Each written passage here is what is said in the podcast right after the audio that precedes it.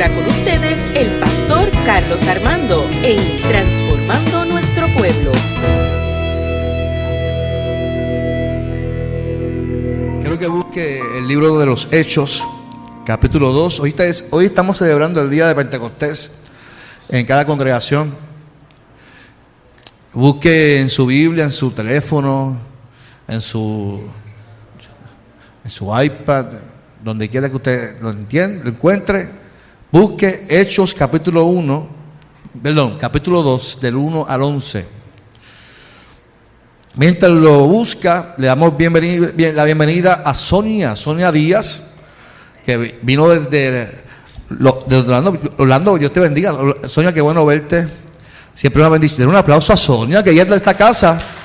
Ella es de aquí, porque ella es de aquí. La verdad que se mudó, pero es de aquí. Y, siempre es una bendición verte. Y parece que allá en Orlando el frío rejuvenece a las personas, Sonia. ¿Dicen eso? ¿Eso dicen? El agua, ah, el agua que ella toma, el agua. Muy bien, muy bien. También tenemos a otra Sonia que está detrás de ella. Sonia, Dios te bendiga. Y un aplauso también a Sonia. Sonia es la vecina, mire.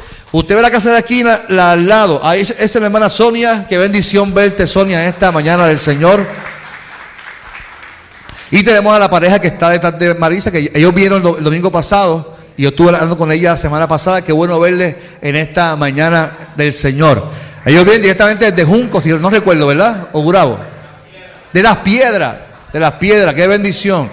Qué bendición verles en esta mañana del Señor. Siempre es una bendición eh, compartir con nuestros hermanos. Saludamos a los que nos están viendo por Facebook. Eh, somos la Iglesia Evangélica Unida de Caguas y los que nos van a escuchar por medio del podcast Transformando Nuestro Pueblo. Qué bendición que usted se conecte con nosotros. La última audiencia que se está conectando con nosotros en, el podcast son de Francia, imagínense.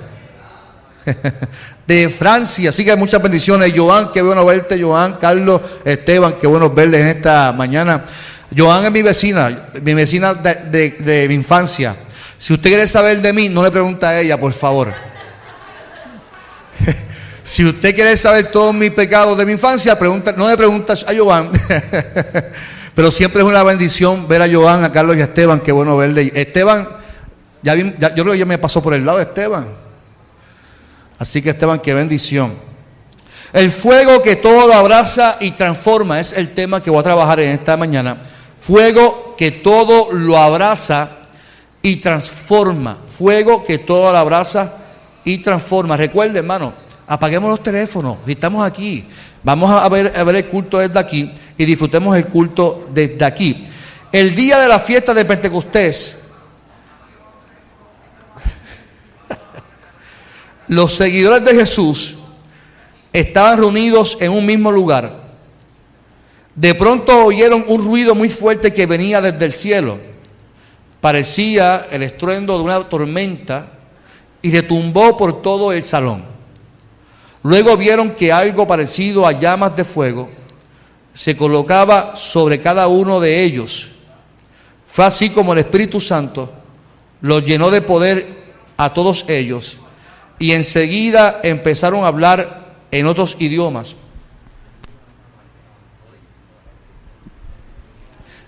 Luego vieron que algo parecido a llamas de fuego se colocaban sobre cada uno de ellos.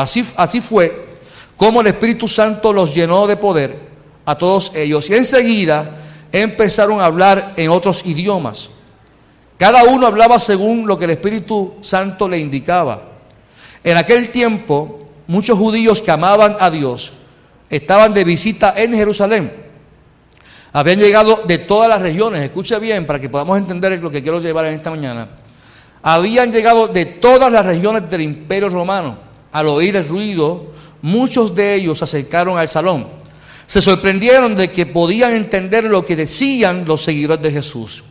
Estaban tan admirados que se decían unos a otros, pero estos que están hablando, ¿acaso no son de la región de Galilea?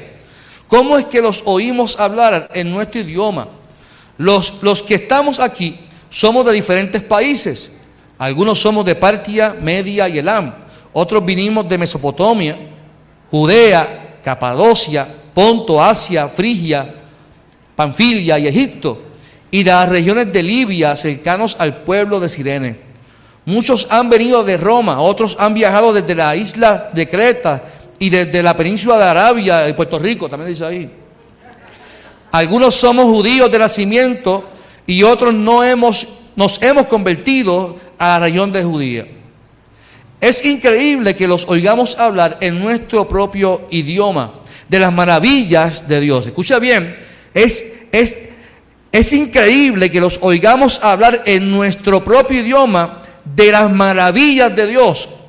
Y no salían de asombro ni dejaban de preguntarse, ¿y esto qué significa? Se pueden sentar, mi amado o mi amada.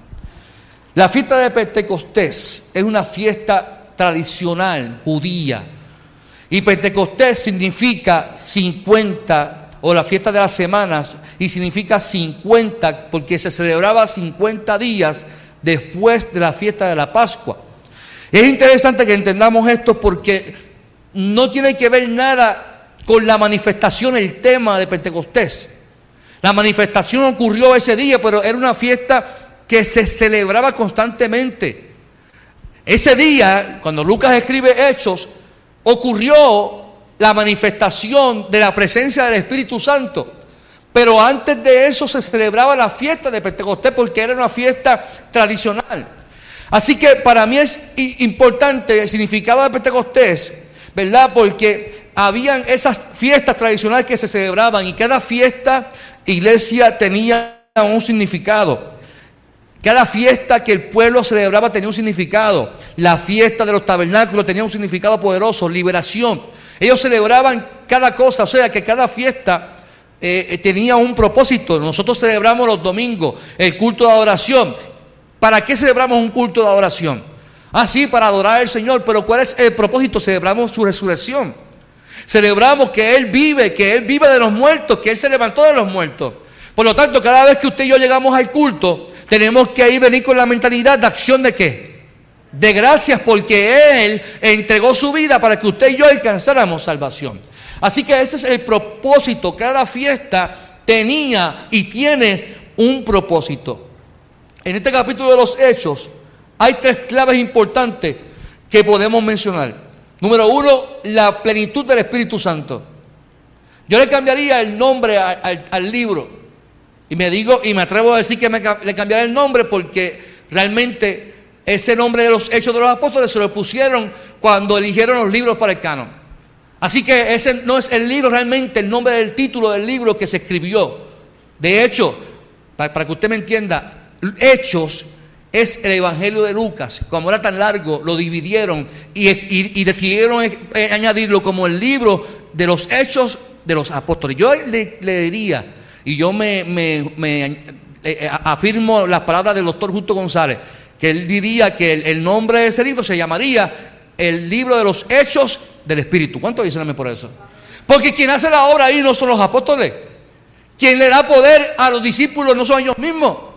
Quien hace la obra es el Espíritu Santo que se derramó en Pentecostés para darle poder a los discípulos para que pudieran hacer. Pero quien hace la obra, la plenitud de todo, es la presencia del Espíritu Santo de Dios. Número dos, Clave importante del texto es el ministerio evangelizador del Espíritu Santo. ¿Por qué digo el ministerio evangelizador? Lo voy a explicar ahora. Y es que allí, como afirmé varias veces mientras leí el texto, había gente de otras regiones y otros países que estaban como turistas para ver la fiesta de Pentecostés. Y se evangelizó. Eh, eh, eh, no entendían lo que estaba pasando, pero Dios le estaba dando un mensaje, así que lo que ocurrió allí fue evangelizador. Y número tres, otra clave importante, la vida en comunidad de los creyentes es importante en Pentecostés. Porque Pentecostés no ocurre así de, nada para que la gente hablara unos idiomas que nadie entendía y se quedara ahí. No, allí ocurrió un milagro para que hubiera una vida en comunidad. Porque eso es lo que quiere Dios, que la gente pueda vivir también en comunidad. ¿Cuántos dicen amén por eso? Y esto es importante comprenderlo para poder entender el propósito de Pentecostés. históricamente las iglesias celebramos Pentecostés y pensamos, es como un clic, pensamos que allí había unas manifestaciones de lenguas y, cuestiones que la gente ni entendía lo que pasaba. Y, realmente eso no fue lo que pasó allí. Yo y lo digo con mucho respeto, no fue lo que ocurrió allí. Como nosotros vemos que vamos a la iglesia y hay manifestaciones, eso no fue lo que pasó en Pentecostés. Lo que ocurrió en Pentecostés fue algo maravilloso de amor, misericordia y aceptación para la gente que no tenía derecho supuestamente para el judío a alcanzar salvación. Aquí hay un cumplimiento de la promesa del Espíritu Santo anunciada porque Jesús dice que yo me voy, pero os dejaré a quién? Al Espíritu Santo. Así que Jesucristo anuncia una promesa y en Pentecostés fue el lugar, el momento perfecto para que Dios manifestara su poder, para que ese poder fuera derramado en su gente y su gente alcanzara a más personas. Y digo que fue el lugar perfecto y el momento perfecto, ya que ese día habían turistas a los extremos de los, extremos del mundo. Me explico. Usted se acuerda del texto y voy un poquito más atrás. ¿Se acuerda del texto cuando Jesús vira las mesas y se enfogona y tira para arriba de las mesas? ¿Se acuerda ese texto? Eso ocurrió unos días antes, muchos días antes de la fiesta de, de Pentecostés. Ya había ocurrido la fiesta de la Pascua. Y Jesús se molesta y tumba las mesas. ¿Sabes por qué? Porque los turistas que habían ido para la fiesta de la Pascua tenían que quedarse, tenían que quedarse y buscar hospedaje para esperar que llegara a los 50 días porque no iban a ir a su tierra para regresar otra vez para ver, observar la fiesta de Pentecostés. Y en el templo había unos mercaderes que vendían, vendían palomas, vendían animales. Jesús se molesta y se indigna, no porque estaban vendiendo dentro del templo. Jesús se indigna y se molesta porque esos turistas, recuerden que el judío pensaba que los gentiles no merecían salvación. Y los, y los, los, mercaderes, ¿saben qué estaban haciendo? Para mí que esos mercaderes eran boricuas, yo creo que eran boricuas. Dijeron, ah, estos son gentiles, estos son judíos, no son judíos. Pues mira, si tú compras esta paloma, te la voy a vender más cara. Te la voy a vender más cara porque si tú la compras más cara, tus pecados Dios te los va a perdonar. O sea, estaban cometiendo injusticia contra aquellos que ellos entendían que no merecían salvación. Y Jesús cuando se entera que estos mercaderes estaban vendiendo todo más caro para los que estaban sentados afuera del, templo, Jesús se indigna y comienza a tirar las mesas patas arriba. Yo no sé cuántos de ustedes harían un día de coraje tumbar las mesas patas arriba. Yo una vez lo hice y me, sintió tan bien hacerlo. Uno se siente como que, oye, me siento hombre. Ya tomo un poquito de agua, perdónenme. No, lo hice y lo hice no por malestar, es que por no darle a alguien lo hice. Son bromas, ustedes lo cogen todo en serio. Fue con un paciente, yo trabajaba en salud mental y un paciente me mordió. Y, y, y tumbé las mesas del, hospital donde yo trabajaba por no acoger a ese muchachito que me mordió el brazo. Pero e, es Jesús, yo me imagino a Jesús molesto, tirando las mesas por la indignación de la corrupción y de la injusticia hacia esos gentiles. Porque recuerde que el gentil no merece salvación. El gentil tiene que judaizarse para salvación. O sea, usted y yo que somos boricuas, no merecemos salvación. Tenemos que hacer ritos, tenemos que hacer cosas para alcanzar salvación. Y como el rito era yo entregar un sacrificio, me lo vendían más caro.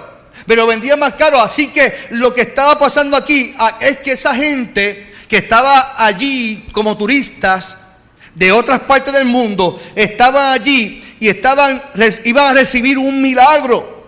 Así que los que estaban en la fiesta, dice el texto, al momento del derramamiento del Espíritu, una de las manifestaciones es la de nuevas lenguas, dice el texto. A mí me gusta la, la tradición lenguaje actual, porque no dice lengua, dice lenguaje, idioma. Y yo creo que ahí el problema está en la definición. La gente menciona lengua y piensa que son lenguas que nadie puede entender.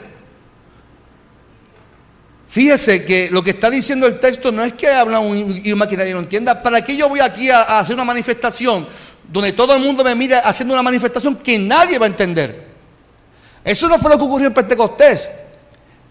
Y esas manifestaciones que nosotros vemos ocurrían en primera y segunda Corintios. Y Pablo dice, oiga, si nadie va a entenderlo, pues no la diga. Si no hay quien la interprete, pues no la haga porque no edifica. Y ojo, yo creo en las manifestaciones del Espíritu Santo, yo creo en eso fielmente. Pero yo, yo creo que toda manifestación debe de ser para qué? Para edificación del pueblo. No para que cuando yo haga la gente diga que es espiritual ese hombre, pero ¿quién diantre entiende? Así que estas, lenguas eran idiomas, lenguajes que, que los judíos piadosos procedentes de la diáspora entendían lo que estaban diciendo, se asombraron de lo que estaba pasando. Esto no está hablando nuestro idioma, o sea, lo que estaba pasando allí era que eh, los de adentro, los de la fiesta, estaban hablando el idioma de lo que estaban donde afuera. Y los de afuera, que no eran aceptados por lo que estaban adentro, podían entender lo que estaba pasando que la misericordia de Dios los estaba alcanzando, que Dios estaba rompiendo los esquemas de los que estaban adentro para que entendieran que el amor y la gracia de Dios también eran igual, de la misma forma, por los que estaban afuera. Y es ahí donde vemos el milagro de Pentecostés. Todos por igual entendían proclamar en su idioma las maravillas de Dios, dice el texto. Eh, los de afuera podían entender las maravillas de Dios. El evangelio inclusivo de salvación el Evangelio de gracia, de misericordia, que es para quienes, para todos. Y ahí hay que estar el Espíritu Santo de Dios. El Espíritu Santo da poder, ese fuego que abraza y transforma la vida del ser humano. Pero primero a quien debe transformar tiene que ser a los de adentro. Porque los que recibieron el poder y fueron transformados fueron los de adentro. Los que no permitían que gentiles recibieran la salvación lo que entendían que era exclusivamente para ellos. Los apóstoles tenían una forma de ver las cosas, ellos querían actuar, pero no podían hacerlo. ¿Usted se acuerda de eso? Si usted se fija, observe su caminar con Jesús. Maestro, llegamos un día aquí intentando sanar a este, este, este, este ciego. Llevamos días orando por este mudo. Y llevamos, llevamos tiempo eh, orando por este endemoniado y no podemos hacerlo. Cada vez que intentaban hacerlo no, lo podían hacer. Claro, estaban en un proceso de aprendizaje. En Pentecostés se cumple la promesa del Espíritu Santo. Luego que ellos eh, tenían, tienen esa experiencia, tan pronto reciben ese poder, sus vidas fueron transformadas. Sus vidas fueron llenas del Espíritu Santo. Ahora ellos comenzaron a predicar un evangelio y tan pronto Pedro, que fue el primer apóstol en cuanto al primer pastor de la iglesia primitiva, Tan pronto comienza a predicar lo que suelta, comienza a derramar bendición a miles de personas. Y dice que cada día se añadían los que iban a ser qué? Salvos. Ellos comenzaron a darle a la gente lo que Dios les había dado. La llenura del Espíritu Santo no fue para jugar con las emociones, iglesia. Fue para sanar, fue para libertar, es para unir y para traer paz en los pueblos. Y digo esto porque la realidad es que la gente utiliza el Espíritu Santo para dividir. Utiliza el Espíritu Santo para menospreciar y yo tener más que otro. Y la realidad es que la llenura del Espíritu Santo no es para dividir. Cada vez que alguien le diga, no, es que Dios me dijo que, yo tengo que hacer esto, no utilices eh, eh, tus excusas o tu pretexto para decir que el Espíritu Santo te dijo. Dios no es un Dios que divide, es un Dios que une. No me hace sentido que las iglesias estén peleando por quién tiene más fuego que el otro. A mí no me hace sentido eso. No es que esa iglesia es fría. No es que, chacho, los evangélicos unidos, chacho, esa gente son fríos. Esa gente son casi católicos. Esa gente son así. Entonces menosprecian hasta el católico y los católicos son nuestros hermanos.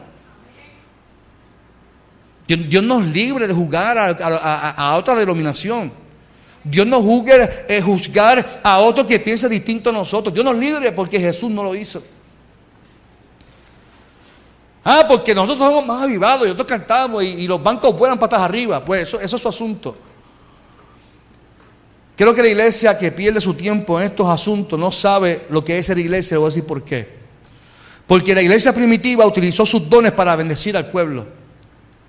La iglesia primitiva nos enseña que la oración no se daba dentro del templo, se daba afuera. Cuando Bernabé dice, yo voy a vender mis propiedades porque yo veo gente que está en necesidad que no tiene. Y como no tienen, yo voy a vender de lo mío para que ellos también puedan tener y que todos tenemos las cosas. ¿Por qué? Por igual. O sea, esto de que yo soy un hijo del rey y como yo soy un hijo del rey, yo tengo que tener una mansión, tengo que tener el carro más caro. Así que denme ofrendas, hermano, denme, denme, denme, porque yo, yo somos hijos de un rey y tú vas a ser próspero, vas a ser millonario. Eso se llama egoísmo. Eso se llama, eh, no sé ni qué más llamarle a esto. Pecado, vamos a poner pecado. Porque algo que, que sea para beneficio tuyo y no para beneficio de un pueblo, de una comunidad, se llama pecado. La salvación es para todo. La bendición tuya es también la bendición del otro. Y la bendición del otro es también tu bendición. Porque Dios nos invita a vivir en comunidad y que ese espíritu se derrame en comunidad para que todos alcancen la bendición. ¿Cuántos dicen amén esta mañana? El poder del Espíritu Santo se derrama sobre los apóstoles para bendecir a un pueblo. Ellos salían de la iglesia a bendecir, a transformar, a educar, a predicar. Y voy a decir esto con mucho respeto de todos los que estamos aquí en esta mañana.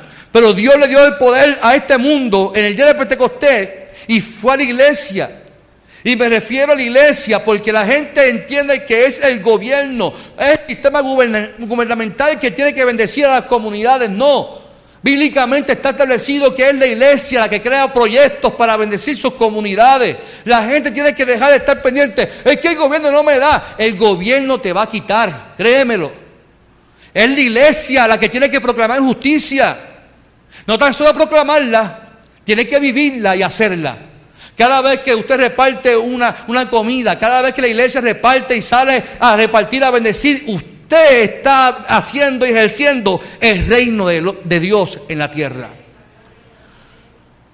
Hoy nos gusta escuchar profecías que va a ser rico, que va a ser próspero. Dios me reveló y que, voy a tener un Mercedes Benz y todo se basa en que Dios me dijo, Dios me dijo, Dios me dijo. Digo, tener un Mercedes no es malo, hermano, créanmelo.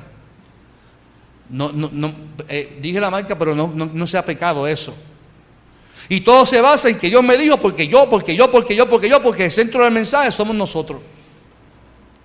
Y sabes qué, en Pentecostés hubo un derramamiento de poder, donde la iglesia dejó de ser individual, donde la gente dejó de pensar en, en el yo y comenzaron a vivir una vida en comunidad. Los hermanos compartían las cosas en común porque tenían el Espíritu Santo de Dios. Usted no me puede decir, es que yo tengo el Espíritu Santo de Dios y vivo una vida independiente que se fastidie el otro. Usted no me puede decir que tiene el Espíritu Santo de Dios y usted piensa en usted y usted y más que usted y que todo lo que se merece es porque usted se lo ganó. Eso no se llama el Espíritu Santo de Dios. Porque el Espíritu Santo de Dios te invita a darte. Y que todo don, dice Pablo, todo don, todo lo que Dios te entregó es para edificación de la gente, del pueblo. Mire, yo empecé a leer un libro hace muchos años atrás le voy a comentar cómo fue.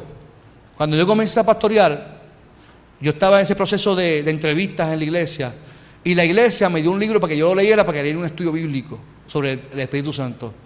Y me dieron un libro que se llamaba Algo del Fuego, de un autor, se me escapa el nombre ahora mismo, pero cuando yo empecé a leer la introducción del libro, todo era de que él estaba en la iglesia ese día y comenzó la lengua, llegó a su casa y no podía hablar lengua, lo llevaron, lo llevaron agotado para la iglesia porque no podía parar de hablar lengua. En la casa allí empezó a comer y empezó a hablar lengua. Y todo que era, y todo era que él estaba hablando en lengua. Y yo cerré el libro y le dije a la iglesia, yo no usted dice este libro porque no me hace sentido lo que está diciendo este señor aquí.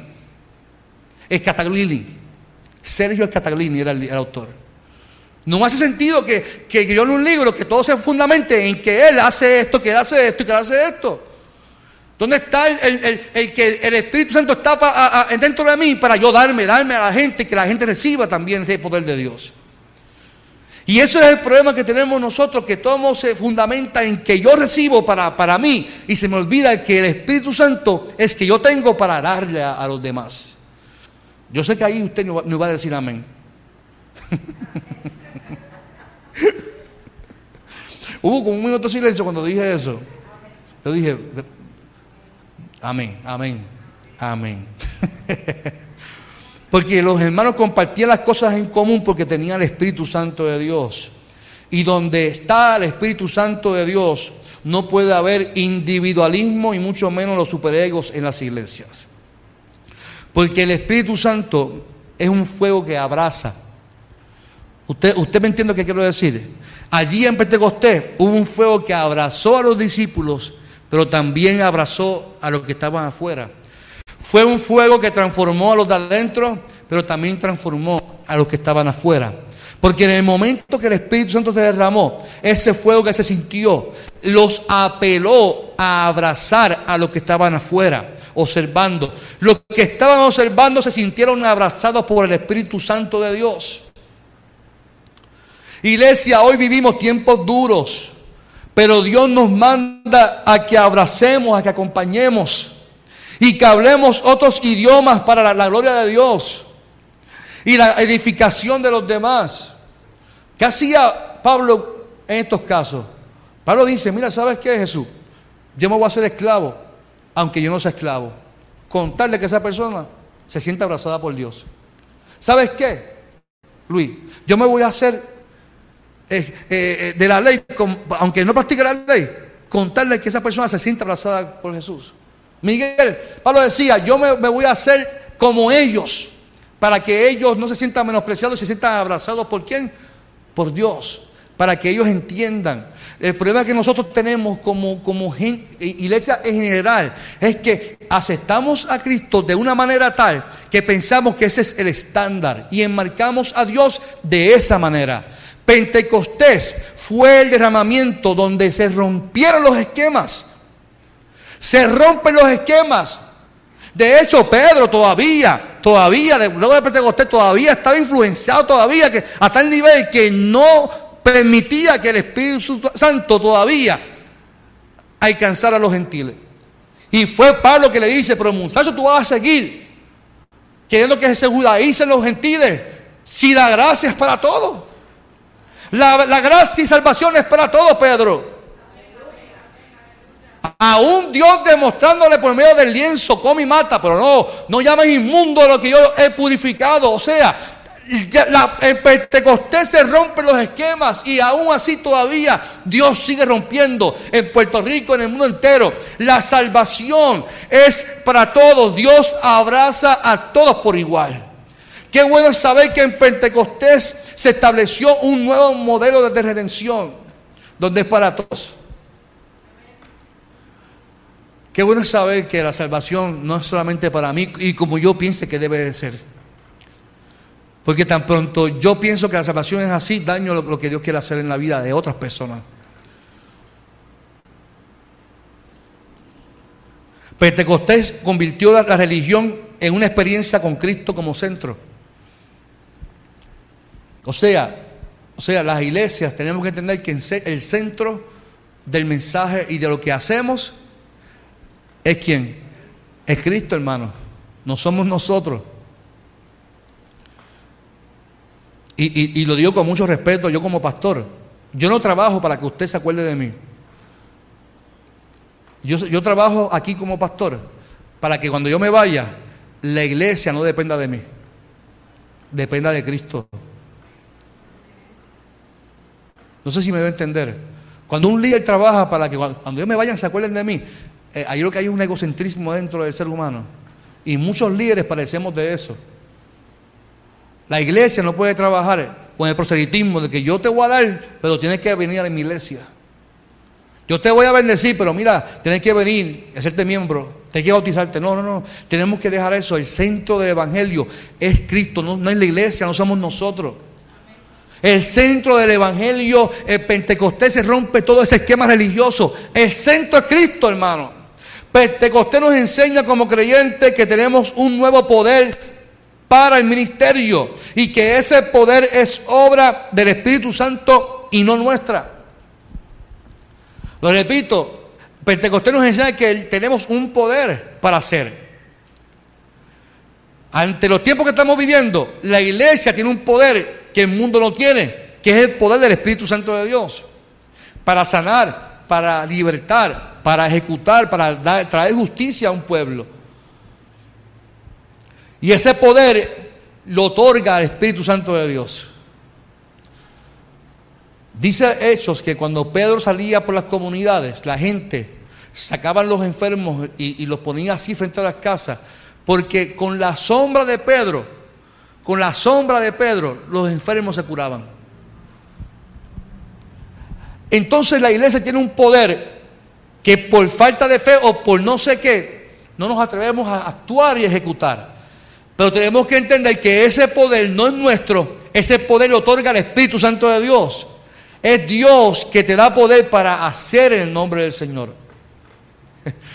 Yo me reí ayer porque yo le había dicho a Esther, Esther, yo no voy a poder llegar a, repartir cajas porque yo tengo un compromiso, tengo un compromiso con la denominación.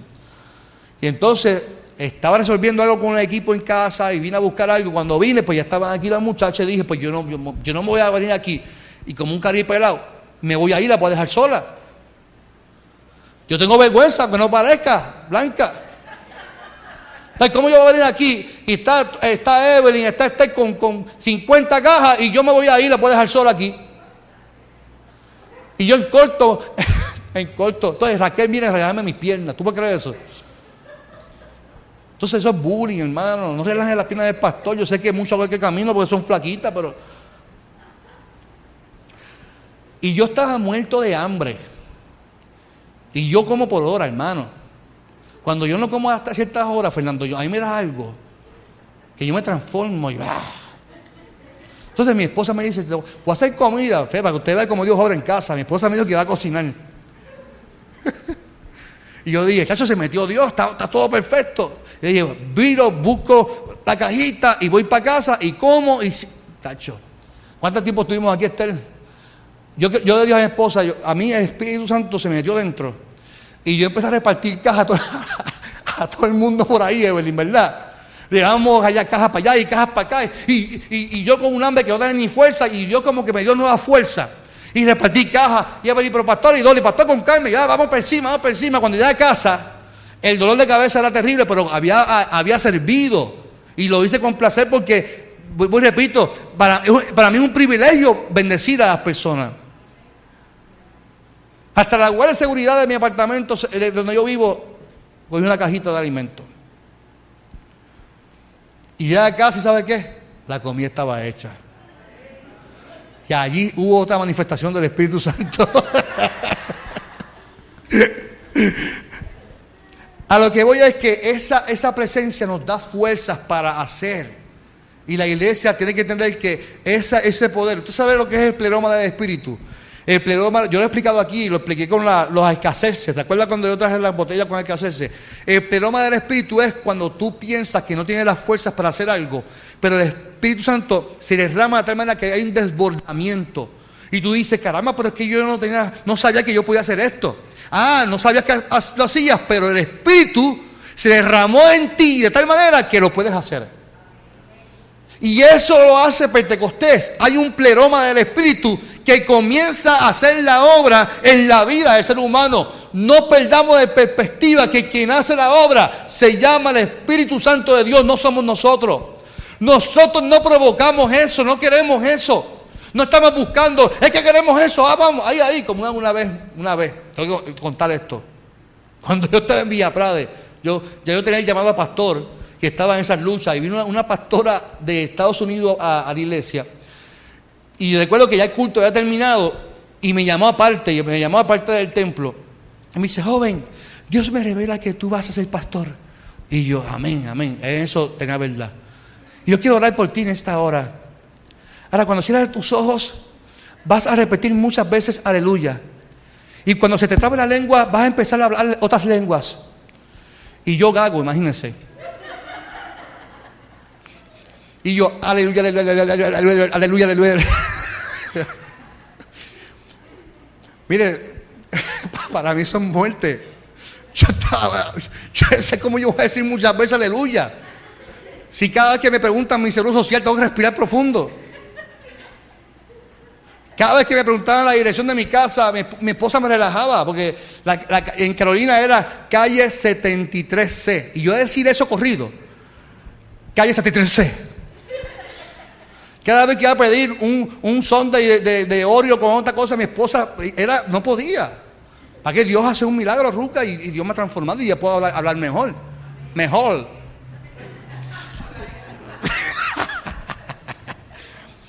Pero Eso tú no lo buscas. El, poder del Espíritu no se, tú, no, tú no lo provocas así.